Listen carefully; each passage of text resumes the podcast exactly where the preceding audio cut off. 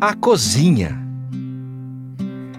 Entre todos os cômodos existentes na casa brasileira, o espaço de preparo do alimento foi sempre um dos mais importantes, não somente no mundo indígena, mas também com a colonização portuguesa, cujo saber fazer foi inserido na produção arquitetônica local desde o século XVI.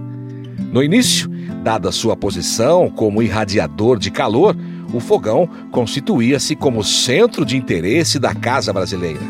Criada ainda com o objetivo de atender programas e necessidades tipicamente europeus.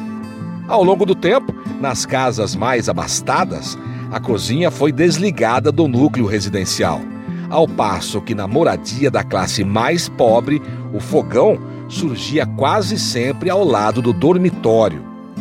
Ao longo do século XIX, novos hábitos passaram a ser inseridos nos lares.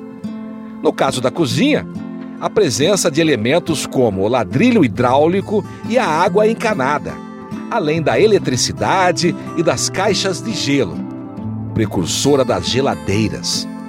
Permitiu a modernização desses espaços. O fogão a lenha, feito em alvenaria, foi pouco a pouco substituído pelos novos fogões de ferro ou econômicos, apesar de seu uso na grande maioria das casas paulistas até meados do século XX. Os utensílios variavam de acordo com a posição social, passando desde os simples àqueles de material nobres e muitas vezes com símbolos de distinção, como brasões familiares. Destaca-se a presença de porcelanas europeias ou chinesas, baixelas e talheres em prata ou estanho, copos e taças de vidro ou cristal.